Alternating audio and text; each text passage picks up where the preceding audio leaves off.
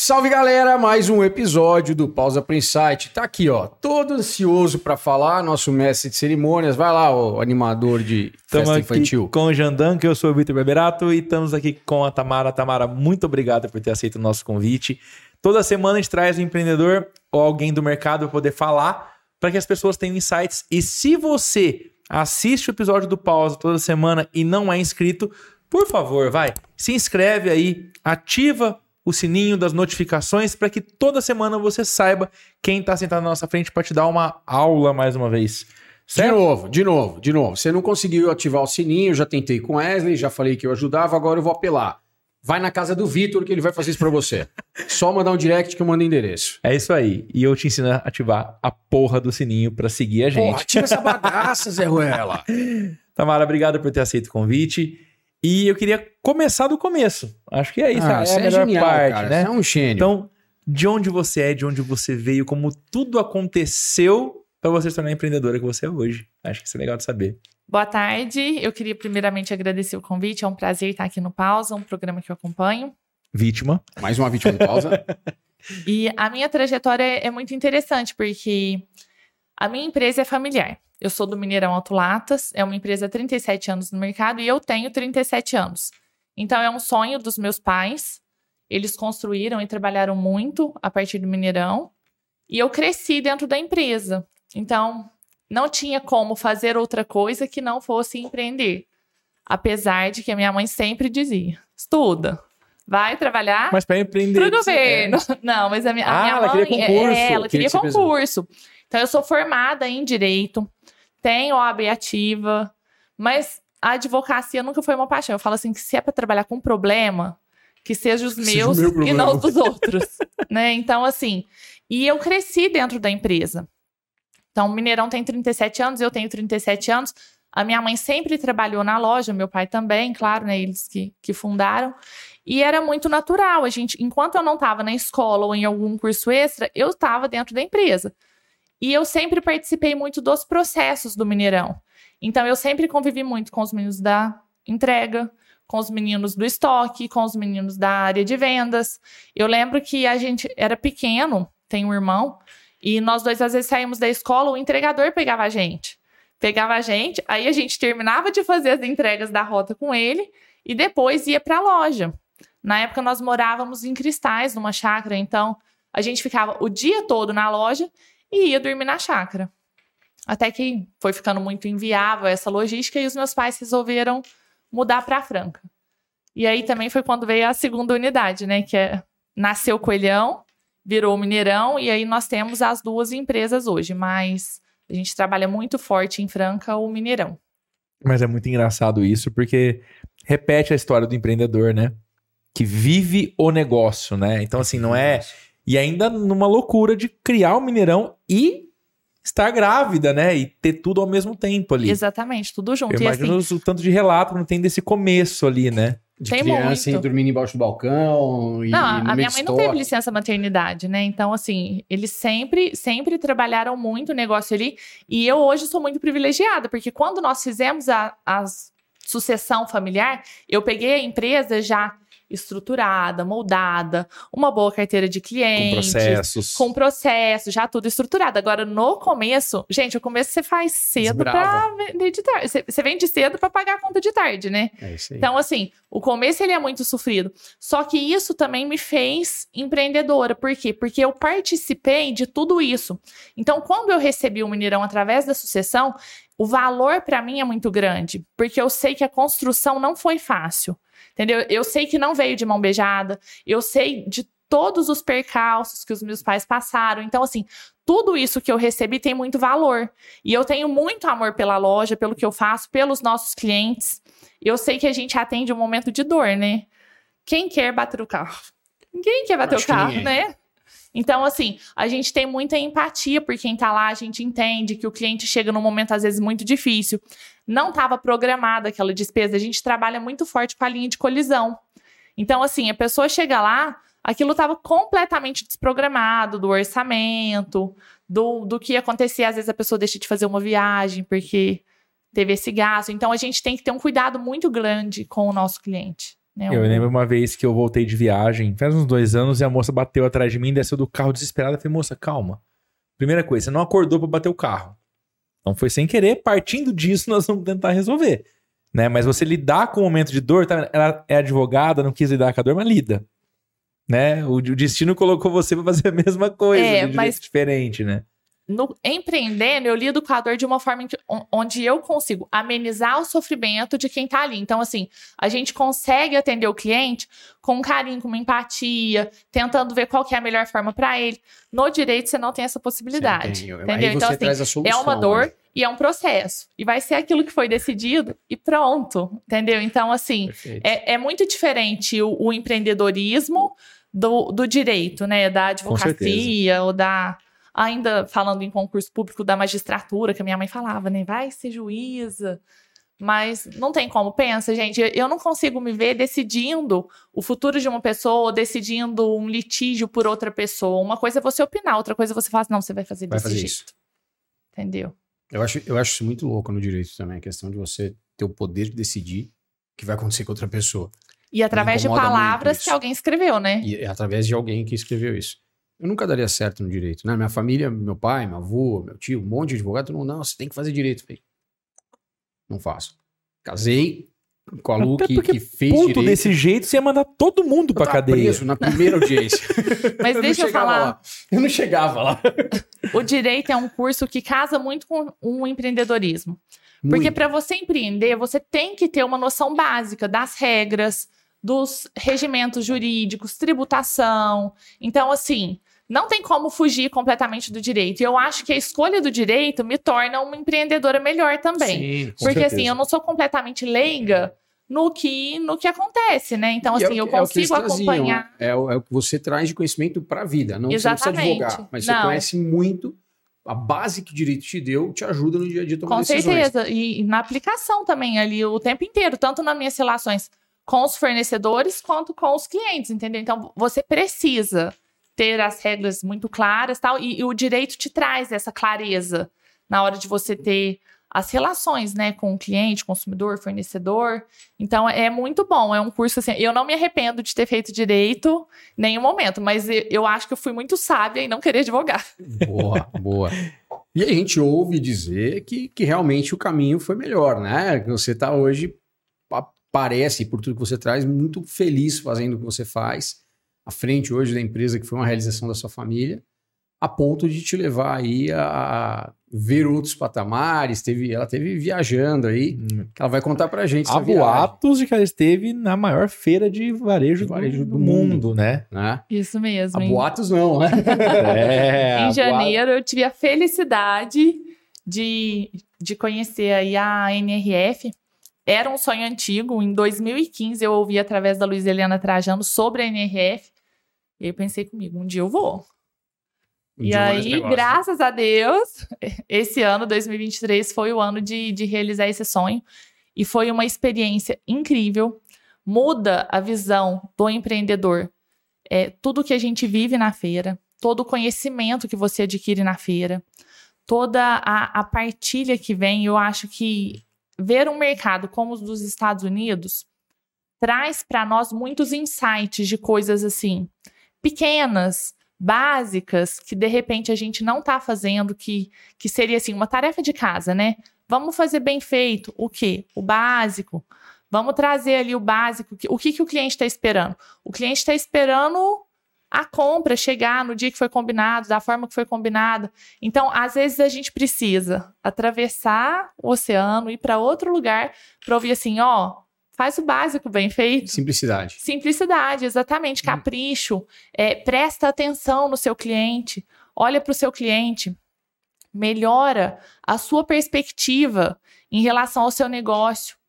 É, olhe o seu negócio com uma perspectiva positiva. Às vezes não está dando certo, não é o momento agora, mas vai dar certo lá na frente. Como que nós vamos realinhar esse processo? Como que nós vamos trazer isso? Remanejar a rota, né? É muito importante. Qual é o direcionamento? Ó, é esse aqui que eu vou chegar, não tá dando certo dessa forma? Então vamos alterar, não precisa ser nada grande, nada extravagante, nada extremamente caro. Mas faça bem feito o básico, porque o básico leva a empresa a patamares superiores. A empresa não fica grande. Ela, ela nasce pequena e ela vai crescendo a partir do básico bem feito. Quem não faz o básico bem feito não cresce. E aí, às vezes, a gente terceiriza para o mercado. Ah, porque está tendo uma crise.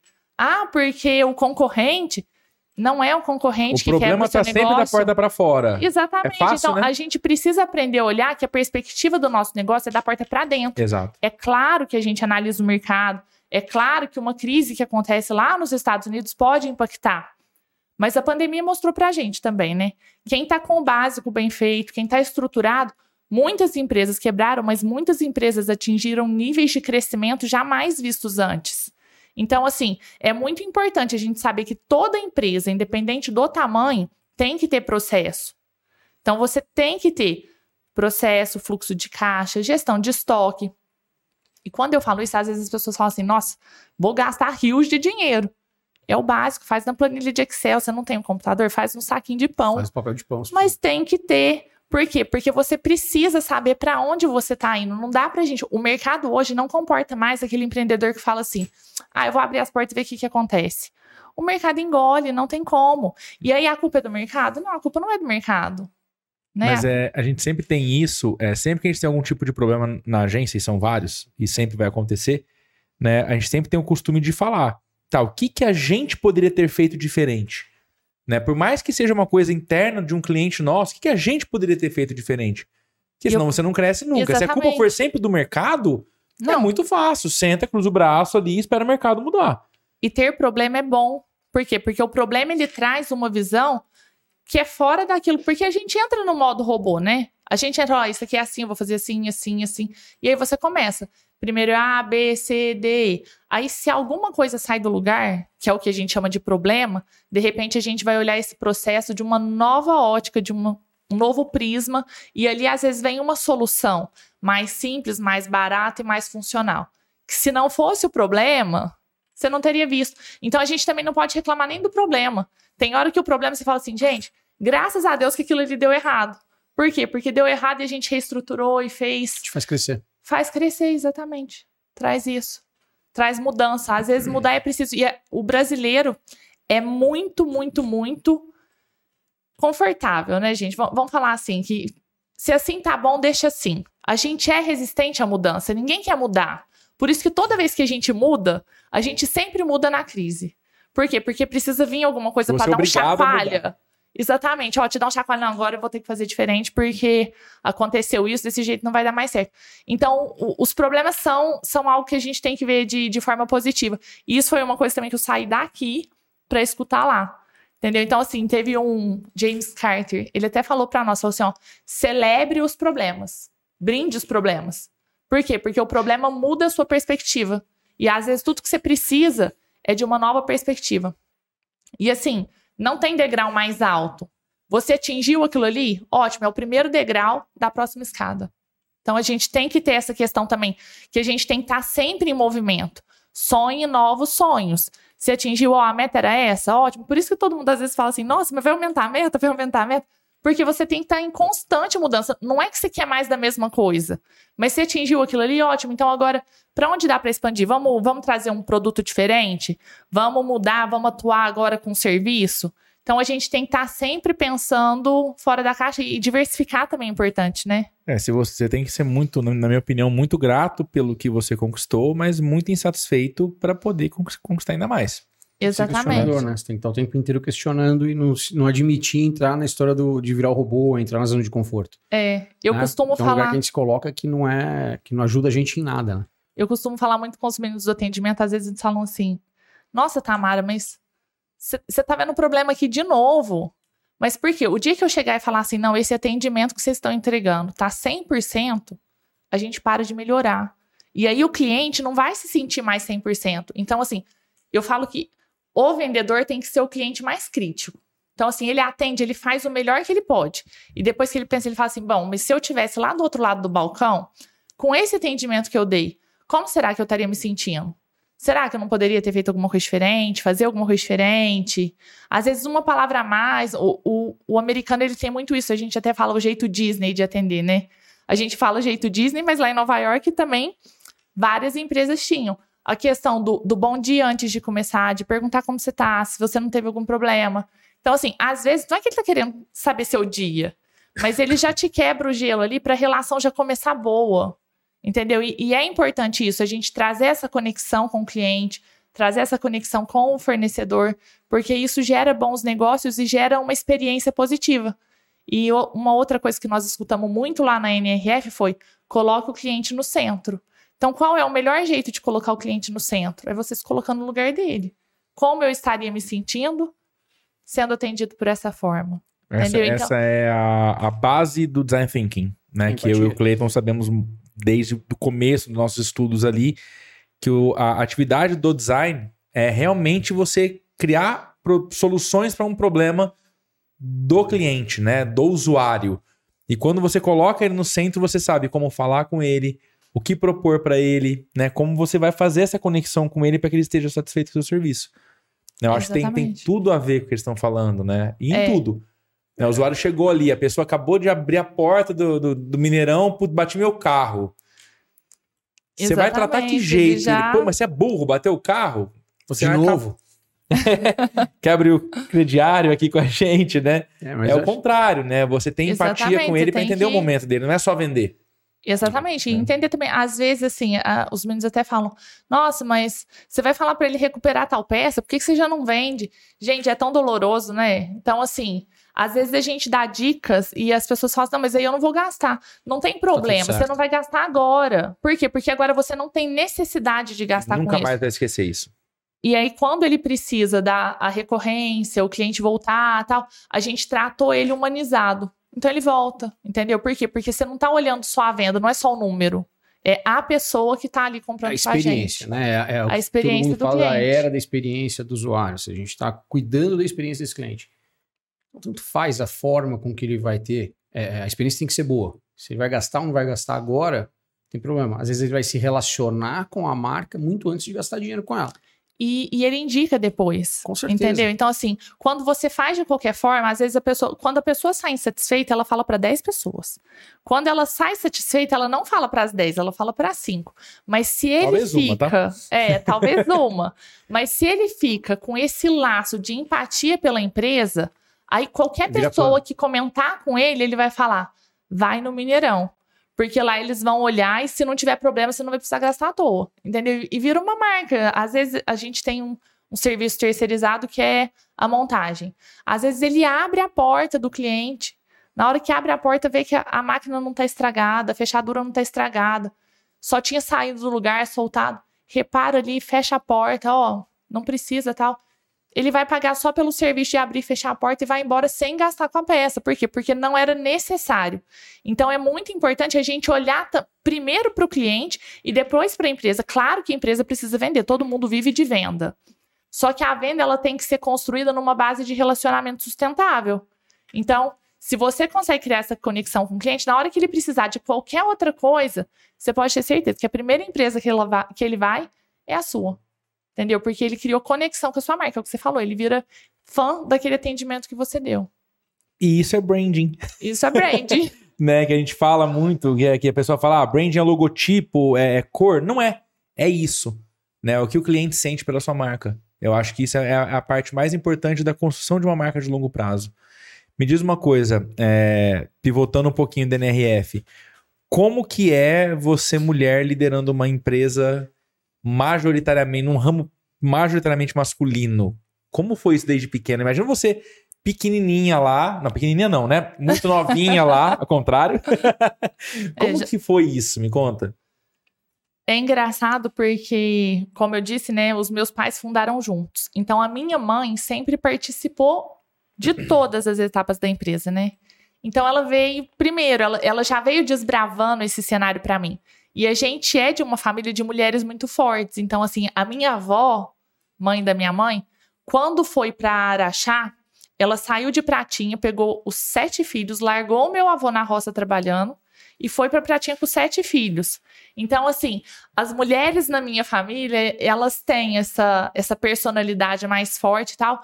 E, e eu sempre aprendi com a minha mãe assim, desde pequena. Se você tiver postura, o fato de você ser mulher nunca vai te atrapalhar. E isso é verdade, assim, eu nunca tive nenhum problema, nem com fornecedor, nem com cliente, nem com a equipe. A, a minha equipe é maravilhosa, eles estão, eu tenho funcionário que me levava para a escola, eu tenho funcionários que estão na empresa há mais de 25 anos. Então, assim, é, a gente tem um respeito muito grande um pelo outro.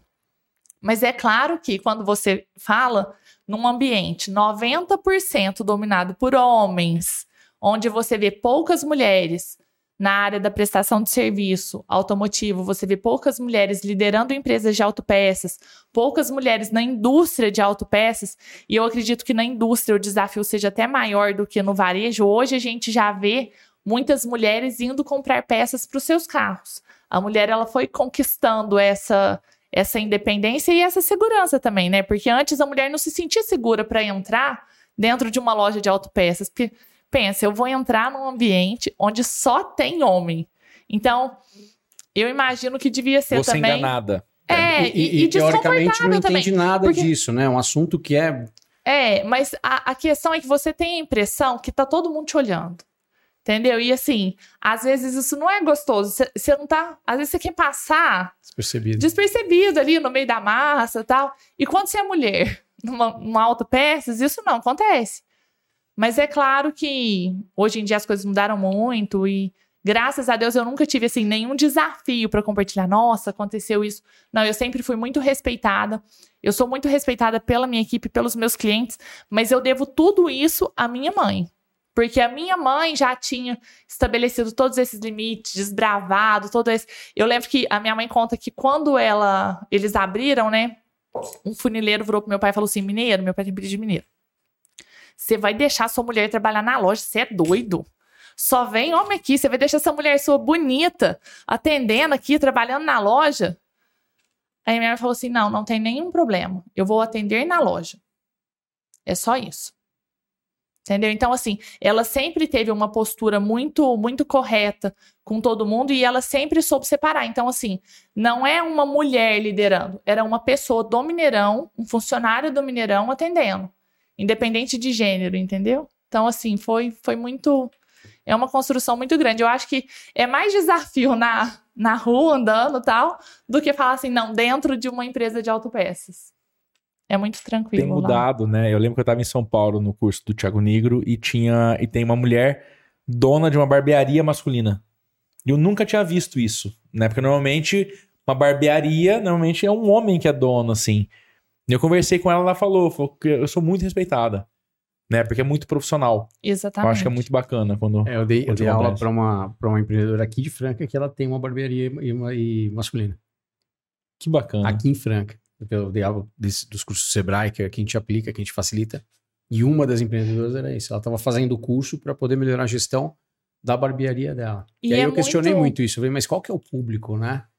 E ela falou, não, existe um baita respeito. É, tem um público específico, né? Porque tem os dois lados da história, né? Tem a, a, o cara que vai, que tem uma esposa, que de repente a esposa não entende por que, que ele está indo lá numa barbearia que é uma mulher que faz a barba, né?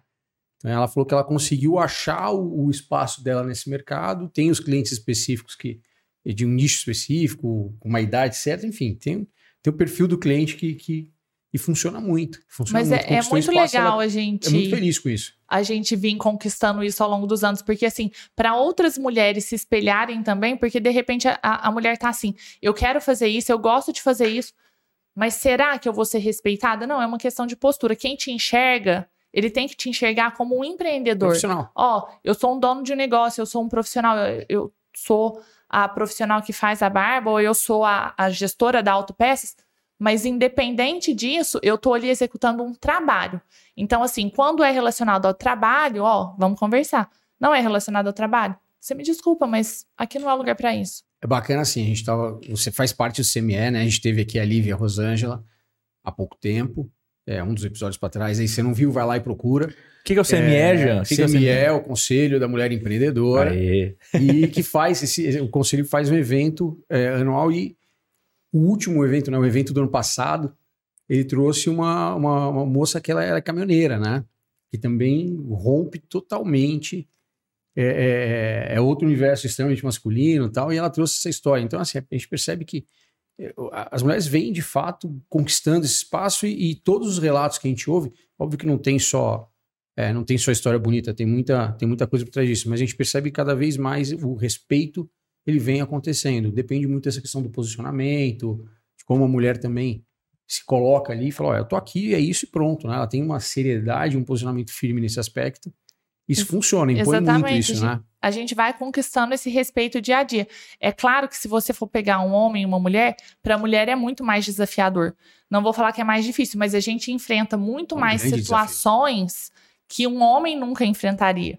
Então a gente mata um leão por dia, a gente quebra uma barreira por dia, só que para nós isso também tem muito mais significado. Por quê? Porque tudo que vem fácil não é valorizado. E a partir do momento que você tem que fazer as suas guerras diárias, as suas lutas diárias, a sua conquista diária, quando você atinge esse respeito, esse posicionamento, o valor é muito maior. Então, assim, você pega a, a Daiane, né, que você citou, que é a caminhoneira. Ela entrega com uma competência muito maior. Por quê? Porque além de fazer todo o trabalho que um homem faz, ela tem o peso de estar tá fazendo e ser mulher. Então, a entrega dela tem que ser excepcional. E por isso também que muitas mulheres se destacam fazendo muito bem feito, em razão dessa cobrança que a sociedade traz e, e por a gente estar conquistando um espaço. Entendeu? Então, assim, quando é seu, você chega ali e faz, mas aquele espaço já era meu. Então, assim, ah, vou fazer e tudo certo. Agora, a mulher não. A mulher começa, não, aquele espaço ali, ele tem que ser meu. Então, a gente começa a trabalhar para chegar num espaço que a gente sabe que por direito já deveria ser nosso, mas que a gente tem que provar para a sociedade que a gente merece estar ali. Que é a história que você falou de não passar despercebida, né? Exatamente. Que, então, o foco tá em você ali, acaba que... Tá todo mundo olhando. Tá todo mundo olhando. E me conta uma coisa, o que, que o pessoal trouxe da NRF? O que, que é a principal lição que você tirou lá? Eu acho que além de estar tá centrado no cliente, lógico, né? O principal foi a questão que eu falei no, no começo mesmo, o básico bem feito. Então, assim, é o cliente no centro, traga um storytelling, o, o porquê que o seu produto está ali, por que o seu produto beneficia o cliente, faça com que o cliente enxergue o valor que o seu produto tem, que a sua mercadoria tem, ou o seu serviço, né? Às vezes a gente trabalha com prestação de serviço. É long... Grandes marcas se sustentam por um longo tempo no mercado porque eles estão sempre em busca de inovação. Então, inovação também foi um tema que foi muito falado. E às vezes a gente pensa que inovação é criar algo excepcional, fora da caixa, ninguém nunca fez. E é simplesmente adequar processos, fazer o que às vezes outra pessoa já faz num outro segmento, mas que no seu ainda não foi aplicado. E isso te traz uma boa solução, isso rompe uma barreira, isso otimiza um processo. Então, é, é olhar a sua operação com carinho, cuidado com olhar de inovação, com olhar crítico e sempre com uma perspectiva. Então foi o que foi mais falado. E mesmo que a sua marca já seja grande, porque existem, né, pessoas e empresas que já já são muito grandes e às vezes também não são nem tão reconhecidas, mas a marca chega lá e mesmo que a sua marca já seja grande, o grande também ele tem que estar muito atento a essa questão do, dos processos. E uma outra coisa assim que americano faz, faz extremamente bem feito é dados, né? Você trabalha com a agência, você sabe, né, Vitor? Então, assim, tudo vem de dados. Então, não despreze os seus dados. Pode até ser que a sua empresa seja pequena e você não tenha ali um grande CRM, uma ERP, ou às vezes nem sabe o que, que isso significa.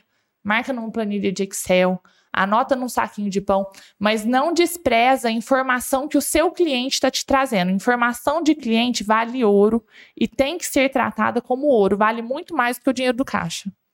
E é muito engraçado, o online trouxe muitos dados pra gente, né? Muito. A gente que trabalha com marketing vê muito isso. A gente sempre fala, cara, você vê um outdoor, você não sabe quantas pessoas viram, quanto tempo ela ficou vendo, se a pessoa certa viu. Mas hoje em dia a gente consegue ter até os segundos que a pessoa assistiu aquela campanha. Eu consigo saber quantos cliques teve, se realmente trouxe o faturamento ou não, centavos. Né? E ignorar os dados é a maior loucura que existe. Exatamente. Né? E hoje em dia aqui não tem dados, não tem nada. É, e ela Entendeu? falou ali a sopa de letrinhas, né? Então, ERP são softwares de controle de estoque, né? CRM, né? Customer Relationship Management, que é você é o gerenciamento da relacionamento com os, com os seus clientes, que cada vez mais é um, um dos temas mais tratados, né? Acho que lá trataram muito sobre CRM também que a gente vem falando muito sobre isso. Acho que é um tema que mais cresceu para mim esse ano foi CRM. Né? De você conseguir entender que uma vez que o cliente está na sua base, o que, que você pode fazer para que ele consiga é, é, aumentar o tempo de vida dele consumindo de você. E aí eu vou te dar uma dica É. que eles deram lá também. O cliente de hoje é o mesmo cliente de 20 anos atrás. A única coisa é que o cliente de hoje tem informação. E a partir do momento que ele tem informação, ele sabe que o poder de decisão é dele. Ele escolhe onde ele vai investir o dinheiro dele. Então, o cliente não mudou. O cliente é o mesmo. Mas agora ele sabe que a escolha é dele. E, gente, escolha é poder. Então, ele sabe que consumir da minha empresa ou da sua empresa é uma escolha dele. Então, assim, você falou no começo lá a questão de concorrente. é, no CMI a gente vê muito isso, a gente tem uma troca muito grande entre as empresas de informação. Ó, eu fiz isso, deu certo. Então, não adianta você ficar achando que todo mundo é seu concorrente. Seu inimigo, Seu né? inimigo, isso. Porque o, o concorrente é todo mundo. Ele- então, assim, a gente tem que se ajudar com a finalidade de oferecer uma boa experiência para o cliente. Quando tiver todo mundo olhando pro cliente, aí o mercado vai estar maduro o suficiente para entender, ó, o cliente vai consumir de quem ele quiser, façam o trabalho bem feito, façam a lição de casa, porque o poder de escolha é dele e ele já sabe disso. Então, faz diferença, né? Total diferença. Pa- Não, manda é isso, bala. Não, não. Manda é, o- é bala, o poder da informação, né? O, o- a gente estava falando da experiência do consumidor. Se você não tiver dados do consumidor, você não consegue provocar a melhor experiência para ele. né? Então, o CRM cuida muito disso, né? De entender quem é o fulano, quantas vezes ele voltou lá para comprar alguma peça, ou quantas vezes ele precisou de você na agência, enfim.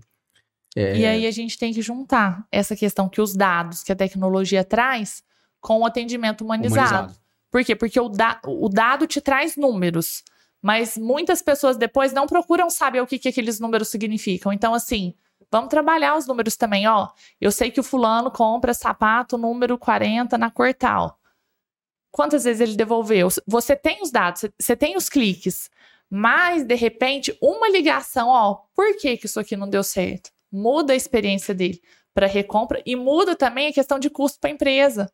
Por quê? Porque você começa a entender melhor quando você conversa, né? Então, assim, a gente precisa ter conexão e os dados são importantíssimos para trazer isso, porque eles te mostram aonde o problema tá. Então, se você já tem aonde o problema tá e trouxer isso anexado ali junto com uma humanização no atendimento, gente, a gente voa, né? Mas eu, É. vou, eu, vou, eu vou te dar um exemplo igual você falou, assim, teve um cliente nosso que ele, uma empresa de calçados, igual você falou, e ele tinha muita devolução. A gente falou, cara, como que é a devolução? Ele falou, não, a devolução é sempre para trocar por um número menor nesse tipo de produto. Gente falou, muda a tabela de medidas e explica para o cliente que se ele comprar um número menor, vai, vai corrigir, né? E isso corrigiu para ele, era uma margem grande de devolução daquele produto ali, é muito óbvio, né? Óbvio depois que você fez, mas na hora que começaram a chegar as devoluções, não, não- não- a coisa não é tão, tão e é um óbvia custo assim. altíssimo, né? Quando a gente fala de, de devolução, de logística reversa, É absurdo. o custo para a empresa é muito alto. Às vezes foi a margem É. dele ali. Exatamente. Exato. E aí, uma ferramenta que traz pra gente todos esses dados aí é o patrocinador master do Pausa, que é a Iroba, né? Que tá a TV aqui atrás. Então, Iroba é a plataforma de e-commerce daqui de Franca. 25 anos atrás, o Rodrigo montou uma plataforma de e-commerce onde você pode montar sua loja virtual por apenas 120 reais por mês. Então, nada mais justo, ela falou dos Estados Unidos, né? O Rodrigo tem um negócio grande, a Iroba está nos Estados Unidos agora, e eu vou chamar o Rodrigo para falar pra gente como que é essa questão dos Estados Unidos. O que, que você acha? Manda Rodrigão, bala, como é que tá aí? Conta pra gente como que funciona a Iroba nos Estados Unidos, cara. E aí, galera, aqui Rodrigo Carvalho, da iRobe Commerce, diretamente dos Estados Unidos. Bom, nós estamos falando de uma das plataformas mais antigas em atividades no mundo. E a partir de 120 reais você pode fazer parte desse maior ecossistema planetário de comércio eletrônico, vender para tudo quanto é lugar. Bom, pessoal, qualquer dúvida é só entrar em contato com a gente aí. Show de bola, Rodrigão. Valeu, hein? Boa viagem pra você aí. É isso? Ouviu o recado, Rodrigo? Você tá aí? Cara, o Rodrigo é o cara, né, velho? Ah, então tá bom. Tu que está olhando com esse sorriso todo, é Ué, que você ouviu a voz do Rodrigo. é? Esperando você responder pra ele em inglês. Esperei uma resposta em inglês sua pra ele, mas tudo É, bem. por quê? Ele não falou em inglês, velho? Esperei uma resposta vê, cara, do, do nada ficar gastando meu inglês. Ah, Vitor. Conta do Toma tripé. rumo. Conta do tripé. Você tá que emocionado. você estava falando, hein? Então, a gente estava. eu falo muito que as empresas, né, e, e o mercado traz isso. Tem um tripé muito interessante que é pessoa, processo produto. Né? Você já falou que trouxe. é, é, que, que já veio do processo de sucessão uma empresa bem estruturada no que diz respeito aos processos, e a gente percebe que existe uma preocupação sua em sempre melhorar o processo. Né? A gente entende que nunca está 100%. E, e eu falo muito isso. Quem está 100%, com certeza morre em algum tempo, porque não, né, o mercado vai te atropelar. Então, essa questão da melhoria dos processos, a gente viu que é, que é, que é intrínseco do teu negócio. Produto, né? E aí, produto, a gente também entende que você cuida do mix e tem esse mix de produto bem definido, já vem trabalhando dentro disso. Agora tem um outro ponto que tem que estar bem amarrado, que são as pessoas. E lá na, na, na, na NRF também vocês viram bastante essa questão da, da cultura organizacional, do senso de pertencimento. O que, que você traz de lá nesse sentido? A NRF a NRF está muito focada nessa questão da, da cultura. Eles trouxeram muito em muitas falas, em muitas empresas. Então, assim, a gente viu empresas como a Mattel falando em cultura, a gente viu Target falando em cultura, a gente viu Walmart falando em cultura, a gente viu Lego falando em cultura. Então, realmente é, é muito importante observar essa parte, porque quando a gente fala em cultura, a gente está falando nos valores da empresa e a gente está falando em material humano. Porque quem entrega cultura são as pessoas que trabalham com a gente, é a construção diária que a gente faz com a equipe. Então, o material humano, ele é importantíssimo, ele tem que ser muito valorizado e eu acho que hoje é o gargalo do mundo, né? Todo mundo reclama da mesma questão, mão de obra. Mas eu, eu vejo muito, eu voltei muito com essa visão dos Estados Unidos. Eu, eu fui com mão de obra sendo um problema e eu voltei com a mão de obra sendo uma solução. Mas a partir dessa solução, o meu pensamento hoje é: como eu, enquanto empresa, como eu, enquanto Mineirão, posso trabalhar a cultura da minha empresa para que a minha mão de obra, para que os meus funcionários se sintam acolhidos, para que eles tenham para que eles tenham senso de pertencimento, para que eles enxerguem o valor da entrega que eles dão para mim. Eu procuro falar muito isso com eles. Falo, gente, sozinho a gente não faz nada. Eu costumo brincar com os meninos que nós somos a engrenagem de um relógio. Não pode nem um ir muito rápido, nem muito devagar, porque a gente tem que estar no mesmo compasso. Então a gente precisa trabalhar muito essa questão da cultura interna da empresa e todo funcionário, toda, todo colaborador, todo, toda pessoa que faz parte ali daquela organização, ela tem que entender qual é a cultura da sua empresa. Então a gente precisa ter isso muito claro, muito bem definido, porque a partir do momento que o funcionário entende a sua cultura, ele entrega a sua cultura para o seu cliente. E como que a gente trabalha isso no funcionário? Esse é o grande desafio, né? Você trazer o funcionário para ter esse senso de pertencimento, para saber qual é o porquê da sua empresa, para saber o porquê que a gente faz aquilo, porquê que a gente entrega aquilo daquela forma. Então, é, é muito importante trabalhar o material humano. E na NRF eles estão muito focados nessa questão, tanto em termos de treinamento quanto em termos psicológicos. Eles estão muito preocupados com a questão do bem-estar emocional das pessoas. Então, assim, como você está se sentindo emocionalmente hoje? No que, que a empresa pode colaborar para o seu crescimento pessoal? Entendeu? Então, assim, a, as pessoas têm que encontrar um sentido para estar ali, para fazer bem feito, para entender a, o valor da entrega dela dentro da empresa e principalmente para o cliente, porque a gente entrega para o consumidor. Então, é, é, é tudo muito casado, né? A gente pega ali, é um ponto sempre se conectando no outro, como, como você disse, a questão do, do tripé, né? Então, é a cultura que se conecta ao processo, que se conecta ao produto e tem que funcionar como um relógio. Nada mais, nada menos, tudo extremamente dentro do compasso. Exatamente Perfeito. isso. E, e, e, quando você pensa, né, que você, no caso, tem produto e serviço. Né? E cada vez mais o produto tem se tornado um serviço. Eu acho que quem já conseguiu entender como vender produtos em forma de serviços já conseguiu entender o mercado que está por vir. E me fala uma coisa, é, vocês, né, então a empresa tem 37 anos, veio de uma geração mais antiga, né, a geração que ficava 30 anos na mesma empresa, né, e chega hoje numa geração totalmente conectada, que quer estar com o celular na mão o tempo inteiro, mas é um tipo de trabalho diferente. Como que é lidar com isso? É um desafio, Fácil, né? Eu acho que é o maior desafio, na verdade. Como você consegue engajar as pessoas que estão extremamente atoladas e sobrecarregadas de tanta informação no mundo imediatista, onde todo mundo quer para ontem, onde as pessoas não têm, às vezes, ali aquela empatia de amadurecer um não, de, de lidar com a situação sem chutar o pé no balde. Então, é, é um, hoje é o meu maior desafio enquanto empreendedora, é essa questão de, de lidar com as novas gerações, né? Como eu mencionei, eu tenho funcionários que estão no Mineirão há 25, 30 anos, que são essa geração anterior que vinha querendo um plano de carreira, que vinha querendo estabilidade, que vinha querendo uma certeza, só que o perfil do trabalhador também mudou. O perfil do trabalhador de hoje, ele não tem mais essa preocupação. Hoje o trabalhador ele pensa assim: o mundo tá tão rápido, né? Tá tão acelerado. Eu penso hoje. Se não der certo amanhã eu vejo. Então, é um desafio muito grande você trabalhar esse material humano para que eles enxerguem conexão com o seu negócio, com o seu propósito. Propósito. Eles têm que ter o propósito alinhado com o propósito da empresa. Eu costumo falar muito para os meninos, né? Todo mundo trabalha porque precisa. Eu conheço pouquíssimas pessoas que trabalham por gosto.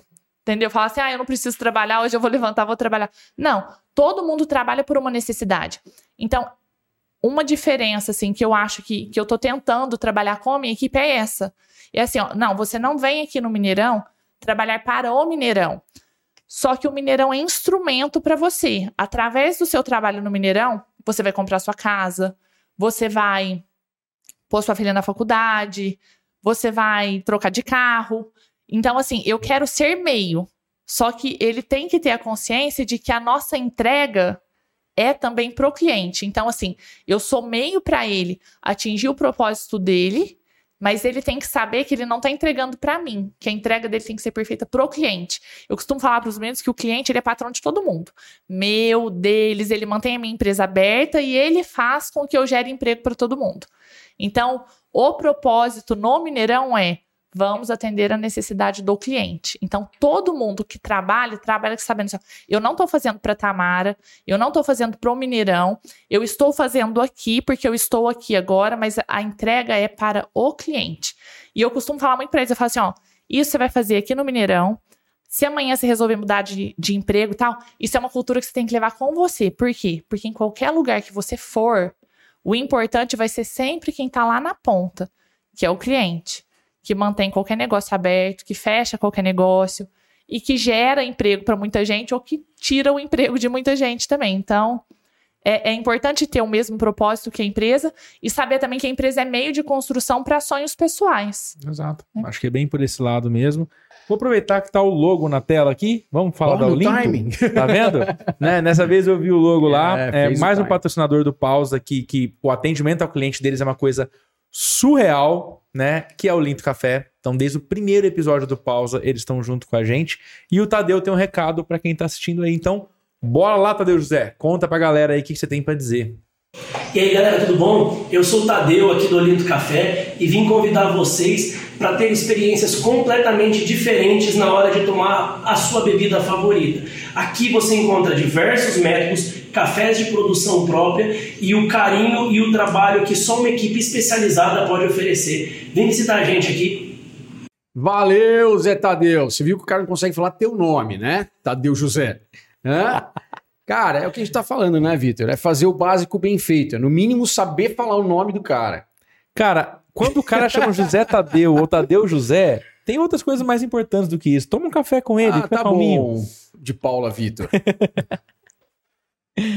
Oi, aí? Mínimo, básico bem feito. Te lembra o quê? E quem faz o, o, o básico bem feito e muito mais do que isso?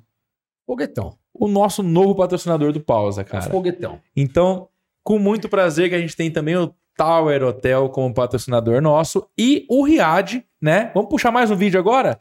então o Riad, tem um recadinho aí para falar para vocês sobre os eventos no Tower. O Tower tem várias salas aí que a sua empresa pode fazer os eventos dentro do hotel. Riad, mostra pra gente aí como é que tá. Fala, Vidão, Jean, beleza? Seguinte, Você está com um evento em Franca, quer fazer uma palestra, quer fazer tudo o que você quiser. O Tower é o seu lugar. Vem para cá, nós temos salas para todo mundo. Vem comigo, chama pelo zap. Valeu! Boa, Henriade, ó, vamos montar um negócio junto nessas salas aí. E a galera que quiser também, é só entrar em contato com o Tower. O Wesley vai colocar o telefone, o WhatsApp do Tower aqui na nossa tela. Jean, e o futuro? O que, você pensa, hein? Cara, eu penso um monte de coisa, assim. Quando a Tamara traz essa, essa história da, da feira, e, e foi bacana porque o dia que a gente conversou lá no CME, é, muitas das coisas que a gente conversa no dia a dia, ela trouxe e, e, teve uma sinergia muito grande nesses assuntos, né? Mas eu queria ouvir dela, cara. O que, que ela pensa do futuro? Também acho. É, é muito louco você pensar num, num prazo. Então, Se assim, você puser assim, quais são suas metas para daqui três meses? Você tem. Sim. Não, Daqui um ano você um tem. ano você tem. Mas agora Daqui você fala assim, anos. cinco anos, fala, gente, cinco anos, tanta coisa pode acontecer. E a pandemia mostrou muito isso pra gente. Nada é, é certo mais, nada é garantido mais. Então, assim, o mundo está em constante movimento. Então, a gente tem que acompanhar esses movimentos e, e pensar que, assim, é, Vou trabalhar no reativo? Claro que eu vou trabalhar no reativo, né? Eu tenho que. A gente reage conforme a coisa acontece, porque também se você pensar assim, não, a meta é essa, eu vou trabalhar só seguindo a meta e não acompanho o que está acontecendo, vai ser uma bordoada atrás da outra e você não vai chegar na meta nunca. Então a gente tem que trabalhar no reativo, mas se movimentar pensando nessa questão do futuro, mas não deixando a coisa só para o futuro. Eu gosto Entendeu? muito de Então, um é- termo que a gente usa que é ambidestria corporativa. Ou seja, você olhar lá na frente, pensar lá na frente, mas garantir a tua entrega no presente. Esse é o, é o- é o, é o balé que a gente precisa fazer no dia a dia.